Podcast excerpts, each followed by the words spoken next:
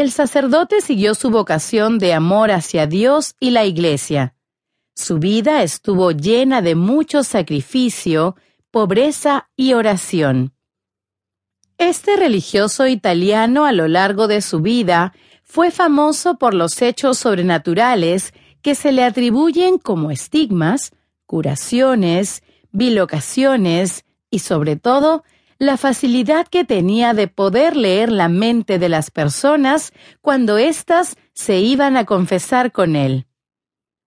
El amor que sentía a Dios era totalmente completo.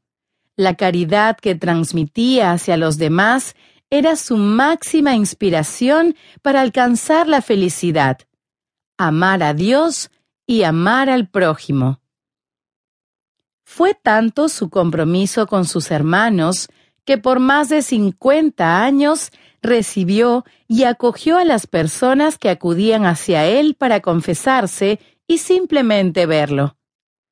Sabía que su compromiso con Dios era para toda la vida, pues demostró ser alguien accesible y generoso con el prójimo.